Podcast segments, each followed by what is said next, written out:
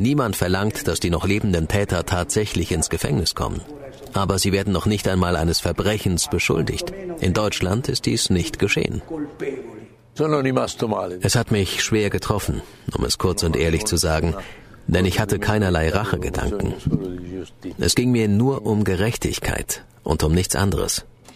In diesem Ausschnitt aus dem 2016 erschienenen Film Das zweite Trauma spricht Enrico Pieri.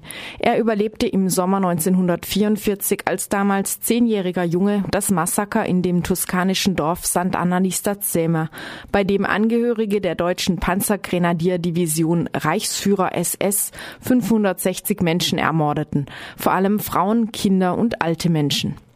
Das zweite Trauma steht für das, was den Überlebenden nach dem Ende des Zweiten Weltkriegs noch bevorstand.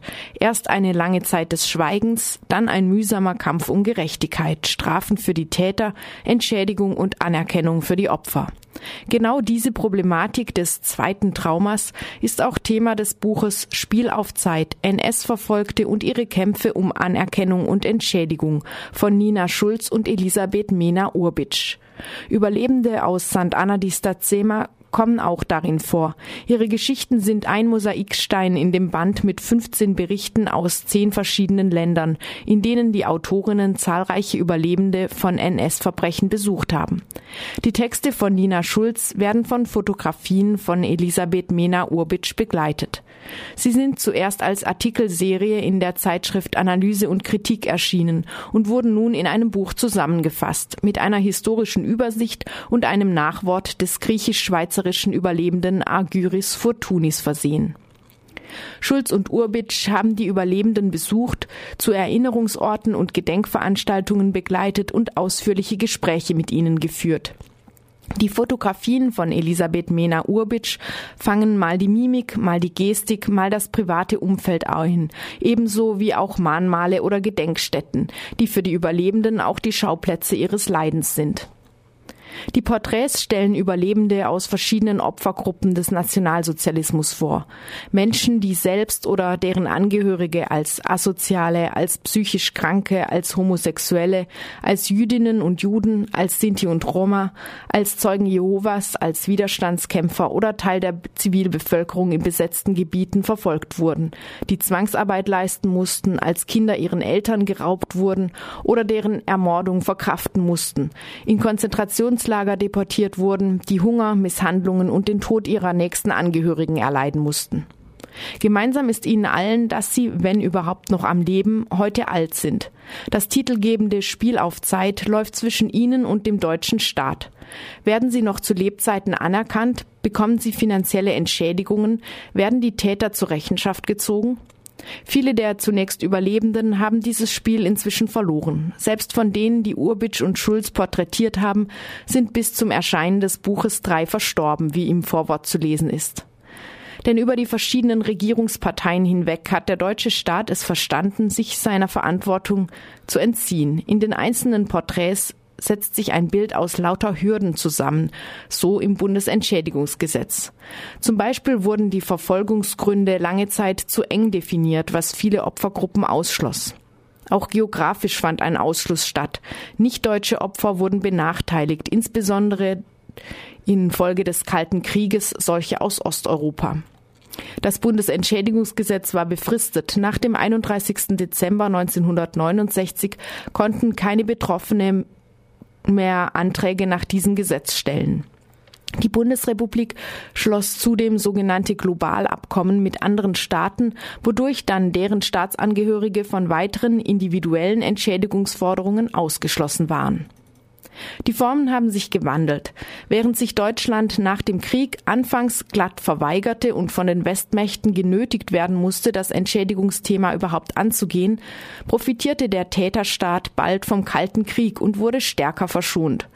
Mittlerweile flossen hier und da Gelder und heute fallen Bundespräsidenten an diversen Mahnmalen auf die Knie. Deutschland täuscht auf der symbolischen Ebene Handlungsbereitschaft vor und schließt gleichzeitig nach wie vor viele Betroffene durch fragwürdige Regelungen aus. Gleichzeitig, das ist wörtlich zu nehmen, wie zum Beispiel im November 2008, als der deutsche Außenminister Steinmeier mit seinem italienischen Kollegen Frattini das NS-Konzentrationslager Risiera di San Saba in Triest besuchte, sie dort die Gründung einer binationalen Historikerkommission verkündeten, während ihre Regierungschefs Merkel und Berlusconi eine Klage der Bundesrepublik vor dem Internationalen Gerichtshof in Den Haag vereinbarten. Eine Klage, mit der Deutschland in der Folge dann seine Staatenimmunität gegen Entschädigungsforderungen von NS-Opfern durchsetzte. Wie die Entschädigungsregelungen den Gedanken von Gerechtigkeit pervertieren, wird in Spiel auf Zeit zum Beispiel an der Frage der Ghettorenten eindrücklich geschildert. Jüdinnen und Juden, die in Ghettos für die Deutschen arbeiteten, haben prinzipiell Anspruch auf Renten. Doch das nur, wenn sie nachweisen können, dass sie freiwillig gearbeitet haben, denn Zwangsarbeit begründet keinen Rentenanspruch. Freilich hat auch die freiwillige Arbeit beim erzwungenen Aufenthalt im Ghetto nicht den Charakter einer ganz freien Entscheidung, und so fällt die Zeugenaussage den Betroffenen oft schwer. Auch wenn die Arbeit im Ghetto schon im Kindesalter begann oder wenn sie nicht angemessen entlohnt wurde, wurde das vielfach von Sozialgerichten zum Nachteil der Geschädigten gewandt. Erst das Bundessozialgericht klärte 2009 einige solcher strittigen Punkte. Ich kann keine Spitzfindigkeiten, sagt die damals über 80-jährige Bella Grünwald in der Reportage. Im Ghetto gab es kein Wollen. Das war kein freier Ort. Das hieße dann keine Rente für sie, die das Geld eigentlich dringend bräuchte. Der engagierte Sozialrichter von Renesse, der sich für eine zumindest ernsthafte Prüfung der Ghettorenten einsetzt, sah sich übrigens aufgrund seines Einsatzes Schikanen durch seine Amtskollegen ausgesetzt. Das titelgebende Spiel auf Zeit richtet sich gegen die Opfer. Von denen, die den Nationalsozialismus überlebt haben, leben nur noch die wenigsten und diesen letzten bleiben nicht mehr viele Jahre. Es ist abzusehen, dass sie das Spiel verlieren werden. Das Buch gibt ihnen eine Stimme und ist ein Beitrag zu dem in den letzten Jahren vielfach unternommenen Versuch, Wege zu finden, um die Erinnerung an diese Zeitzeuginnen zu bewahren. Etwas bedauerlich ist es, dass man dem Band noch stark anmerkt, dass er aus einzeln erschienenen Artikeln entstanden ist. So tauchen manche Passagen über das Buch hinweg mehrfach, teils wortwörtlich gleich auf. Geschmackssache sind die häufigen, sehr kurzen, unvollständigen Sätze. Holt wieder Luft. Atmet aus. Punkt. Spricht weiter. Punkt. Geht weiter. Punkt. Erzählt weiter. Punkt was wohl Eindringlichkeit vermitteln soll, wirkt bemüht.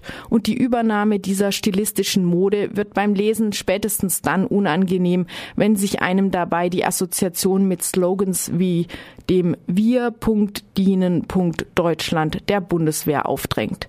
In manchen der Reportagen hätten auch weitere Informationen, zum Beispiel zu den Entschädigungsregelungen und insbesondere auch zur persönlichen Geschichte der Betroffenen geholfen.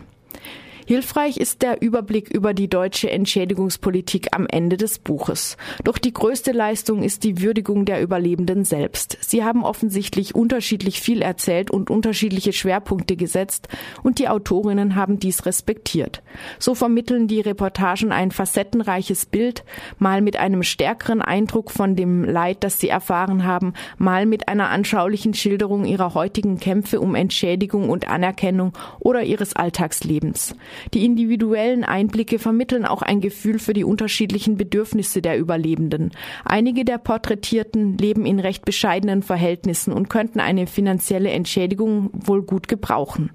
Dennoch geht es vielen tatsächlich nicht primär um Geld, sondern um die Anerkennung des Unrechts, das sie erlitten haben und um Gerechtigkeit. Die kafkaeske deutsche Entschädigungspolitik kommt so zum Ausdruck wie die Diversität der Schicksale unter den verschiedenen Opfergruppen und von Individuum zu Individuum. Sie sind nicht pauschalisierbar, nicht im Ausmaß aneinander messbar, jedes für sich ist schrecklich. Doch die Überlebenden werden nicht nur als Opfer gezeigt, sondern auch als AkteurInnen, wenn sie das Verhalten der Bundesrepublik scharfsinnig analysieren und sich für die Aufarbeitung und Erinnerung einsetzen. Und als individuelle Menschen, wenn ihr heutiges privates Umfeld beschrieben wird und in Zitaten etwas von ihrem Charakter, oft von ihrem Humor aufscheint. So bei Agyris Futuris, dessen Eltern beim Massaker von Distomo ermordet wurden.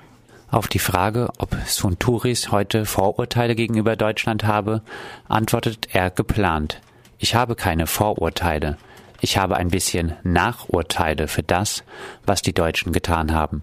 Das Buch Spiel auf Zeit NS-Verfolgte und ihre Kämpfe um Anerkennung und Entschädigung, Reportagen in Text und Bild von Nina Schulz und im Elisabeth Mena Urbitsch ist im Verlag Assoziation A im März 2016 erschienen. Es hat 368 Seiten und kostet 24 Euro.